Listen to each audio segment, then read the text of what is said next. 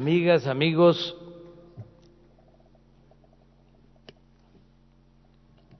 celebro el que estemos reunidos en este Palacio de Gobierno que es escenario de la historia de nuestro país y agregaría de lo mejor de la historia de México, porque aquí fue, como se ha dicho, asesinado el cura Hidalgo, el padre de nuestra patria, que sin duda es uno de los luchadores sociales más importantes del país y del mundo, un hombre de profundas convicciones sociales, un destacado humanista, un cura culto que sabía de la importancia del movimiento de independencia, no solo para que México se convirtiera en un país libre y soberano, sino para que se hiciera justicia en el país. A diferencia de otros libertadores, Hidalgo proclama la abolición de la esclavitud. No era nada más la lucha por la independencia, era la lucha por la justicia. Tan importante lo que plantearon en ese tiempo él y luego Morelos, que transcurrió un siglo para que se volviera a poner en el centro la lucha por la justicia social. Todo el siglo XIX, a pesar de que hubieron transformaciones importantes, eh, no eh, se pensó ni se defendió al pueblo raso. Se puede decir que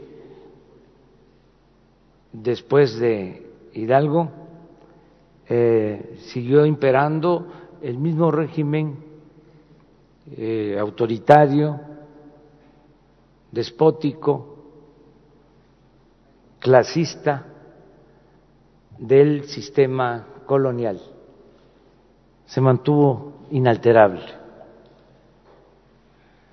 Las haciendas los peones, la esclavitud, la explotación de los trabajadores. Por eso es también muy importante el movimiento revolucionario de 1910, que es el que retoma el ideal de Hidalgo y de Morelos. Por eso es también muy trascendente el que hagamos este acto aquí, donde asesinaron a Hidalgo y en donde se llevó a cabo un acto de injusticia con el añadido, con el agregado del odio de clase. Hoy en la mañana comentaba, porque es impresionante, de cómo el odio de clase, eh, los crímenes de odio por el clasismo y el racismo llevan a la barbarie, a lo más brutal que uno pueda imaginar, a lo inhumano. Imaginen que le cortan la cabeza a Hidalgo y le exhiben en la plaza principal de Guanajuato diez años como escarmiento. ¿Cuánto odio? Para que nadie se atreviera a retar, a desafiar al régimen opresor. Entonces, por eso es muy significativo que estemos aquí eh, para hacer el compromiso de indagar, investigar, conocer la verdad de lo sucedido en este periodo de 1965-1990, conocido como el periodo de la guerra sucia. Hay dos cosas que aquí se han dicho que son importantes. Pues una es el de saber qué sucedió, cómo se dieron los hechos, quiénes fueron los responsables, conocer la verdad. Y qué bien que se está formando la comisión con ese propósito en lo que corresponde al gobierno que represento, al Estado mexicano, vamos a permitir que se tenga acceso a todos los archivos de todas las dependencias, sin ningún límite. Y también el que no haya eh, obstáculos y que no haya impunidad para nadie. Es un trabajo este muy complejo que enfrenta muchos obstáculos porque se requiere, como aquí se ha dicho, de recursos, de apoyos. No solo es tener los archivos, sino quién los va a clasificar, quién los va a analizar, cuántos papeles. Aquí está el director del Archivo General de la Nación. Le pregunté cómo están los archivos, si eh, este, me dicen, le comenté a Carlos, que ya entregó la Secretaría de la Defensa los archivos a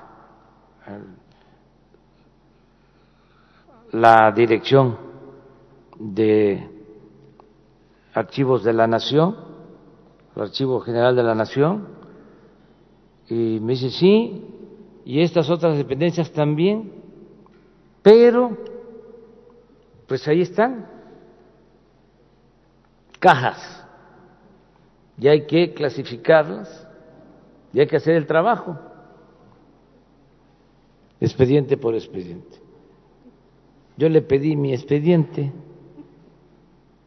y se llevó tiempo el que me lo entregara, el de la Dirección Federal de Seguridad, donde Nazar Aro, fíjense, este, me acusa en oficios 1977-78 de ser comunista era yo director del Instituto Nacional Indigenista en Tabasco. Un moderado, un pequeño burgués, un fresa. Como ahora, ¿no? Que dicen. Este, pero, imagínense la mentalidad. de este señor y de los que dominaban eh, a los que tenían posiciones más definidas que las que yo tenía, que yo eh, buscaba el cambio de una forma. Imagínense cómo los trataron. Pero así como existe mi expediente, debe de existir todo. Es cuestión de buscar. Y nosotros vamos a ayudar para que se tengan todos los archivos y se cuente con el personal que se necesite para hacer el trabajo de investigación. Aquí adelanto que ya le autorizamos unas plazas. Quería muchas, pero poquito porque es bendito. Va a tener las suficientes para hacer el trabajo. Y también vamos a autorizar todos los recursos a las eh, comisiones y a la comisión en general, todo lo que se requiera de recursos, sin límites, para que lo tengan en cuenta. Lo mismo cuando terminemos, que ojalá y no lleve mucho tiempo, aunque sí es un trabajo intenso, este, em, resolver lo de la reparación de los daños. Se pueden contar con nosotros en eso, es mi compromiso. Hay otra cosa que es muy importante. Este trabajo nos va a llevar a la no repetición, a afianzar el hábito, la cultura de la defensa y del respeto de los derechos humanos en el país. Esto es muy importante. Y lo cierto es que vamos avanzando. Le voy a contar algo que eh, no se supo, porque hay muchísimas cosas que eh, se mantienen en el anonimato, pero que demuestra de que ya son tiempos nuevos, distintos, hasta en las instituciones caracterizadas por eh, más eh, rigidez y severidad, como son las secretarías de la Defensa y Marina. Pero fíjense cómo han ido cambiando las cosas. Yo estoy por eso optimista. Ya en la defensa ya se habla eh, constantemente del respeto de los derechos humanos. Ya la formación de los oficiales eh, versa sobre el respeto de los derechos humanos. Ya es distinto. Pero también eh, en los hechos. Estábamos entrando al gobierno en los primeros meses y un grupo de la Marina eh, secuestra a pobladores de una comunidad en Puebla y los asesina, a tres, cuatro, este, de manera extrajudicial, los ejecutan y eh, los entierran para que no se supiera. El pueblo se revela, eh, toman eh, detenidos a los marinos. Esto en un día. Eh, como tenemos las reuniones de seguridad, en la mañana ya me estaba informando el almirante Ojeda de que se había dado la instrucción de detenerlos a todos. Ya hay más de 10 detenidos desde entonces, eh, marinos. Nadie se enteró, pero fue una decisión que tomó el almirante, sin que se haya presentado una denuncia a derechos humanos, sino eso no se permite, eso no se tolera, eso ya se acabó. Y no es solo la voluntad del presidente, es que me están acompañando en esto los este, integrantes del gabinete. No me están este, contradiciendo. Yo puedo tener eh, esa voluntad de que no haya violación de derechos humanos, pero si ellos este, no tienen también esa convicción, pues se dificulta todo.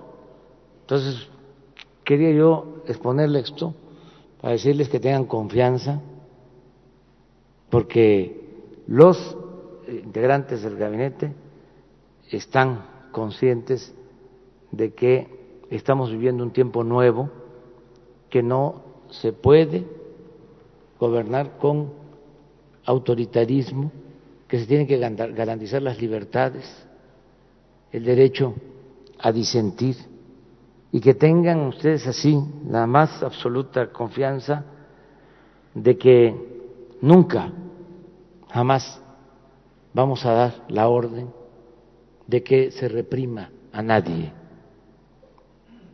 Nunca el comandante de las Fuerzas Armadas va a ordenar que se reprima al pueblo. Y no vamos tampoco a tolerar ninguna violación de derechos humanos. Por eso es importante este acto, eh, conocer la verdad y que eh, se sepa de esos horrores que se cometieron, porque así eh, va a dejar de ser eh, como en algún momento lo fue, algo hasta para presumir, es decir, mano dura Nada de eso. Así como la corrupción, que hay que estigmatizarla. Así lo mismo, la represión y la violación de los derechos humanos, para que dé vergüenza. Nada de que ahí se están reuniendo todavía los veteranos como yo, pero de la federal, de la dirección eh, del Seguridad Federal. ¿Cómo es? Dirección Federal de Seguridad. Ahí andan todavía. Este, estaba viendo un video que graban ahí, ya chochos como yo, este, diciendo eh, si la gloriosa Dirección Federal de Seguridad existiera, no estarían gobernando estos comunistas. Y se reúnen porque creen que eh, hicieron cosas muy buenas. Entonces, hay que hacerles ver, sobre todo a las nuevas generaciones, de que no se debe de permitir, no se deben de violar los derechos humanos. Yo eh, creo que los cambios eh, son necesarios y el cambio más importante de todo es el cambio de mentalidad. Es el más difícil de lograr, pero es el más eficaz, porque cuando cambia la mentalidad del pueblo cambia todo. Hay veces que hay revoluciones y no cambia la mentalidad. Por eso hay traiciones, porque los movimientos no se hicieron acompañar de un cambio de mentalidad en la mayoría del pueblo. Nosotros estamos en un proceso de transformación en donde está cambiando la mentalidad de millones de mexicanos. Eso es lo más importante. Y esto va a ayudar a eso. Eh, ojalá y se terminen las investigaciones, los trabajos lo más pronto posible. Eh, yo quiero que antes de que concluya mi mandato podamos informar y como aquí se dijo que podamos eh, hacer justicia. Tenemos esto que es muy importante para atender, sobre todo para que nunca más vuelva a suceder, nunca más, que se aleje la tentación de los gobiernos autoritarios, represivos, violadores de derechos humanos, para que nunca más vuelva a pasar esto en el país. Tenemos esto que es muy importante y tenemos lo de Ayotzinapa que vamos a continuar avanzando. Quiero también aprovechar, informar de que envié una carta al presidente de Israel, porque allá fue una persona este, a refugiarse, y eh, le pedí que ellos no podían, eh, por la historia del pueblo de Israel, prestarse a proteger a violadores de derechos humanos. Y ya me contestó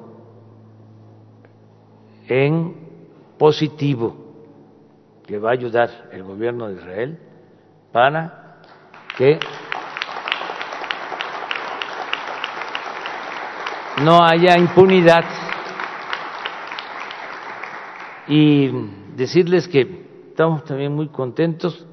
Les voy a confesar algo, también una anécdota, cuando a doña Rosario le dieron la condecoración, el reconocimiento, eh, la medalla Belisario Domínguez, eh, pues dictó una carta para mí que leyó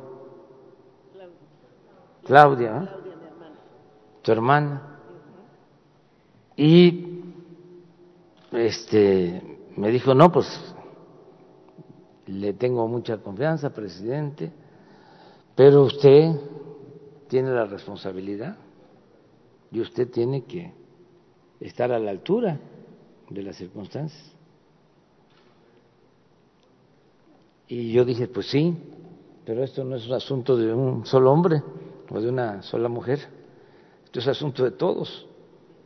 Entonces, cuando eh, venía lo de la elección de la presidenta de Derechos Humanos, me acordé.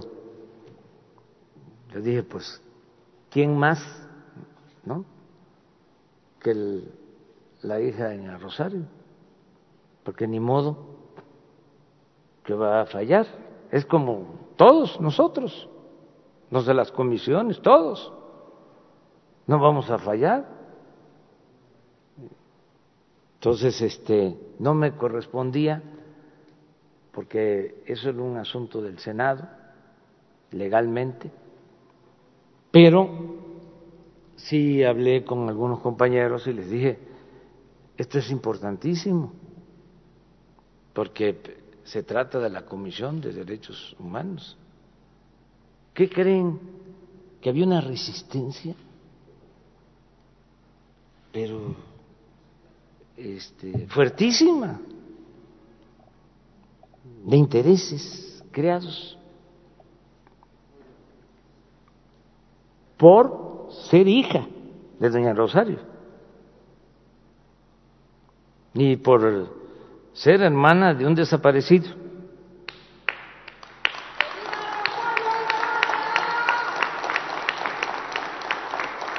y unas presiones no querían y se movieron intereses, como aquí se dijo. Y afortunadamente este, los legisladores eh, decidieron que Rosario fuese la presidenta. Es un hecho este, inédito, importante. Estas cosas eh, a veces no se toman en cuenta. O se piensa, es eh, Rosario Ibarra, hija, la que va a estar ahí, y no saben, no se enteran de que eso no les gusta a los sectores más reaccionarios y conservadores y autoritarios y que no hacen a un lado ya el, el odio, sino siguen con eso, no saben perdonar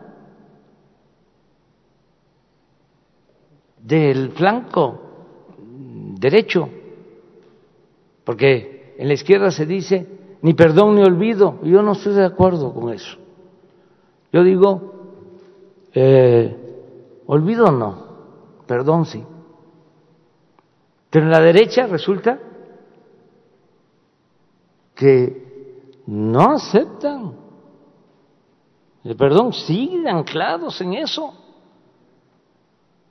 Y pueden ir a misa todos los domingos y comulgar y confesar o confesar y comulgar, pero siguen odiando.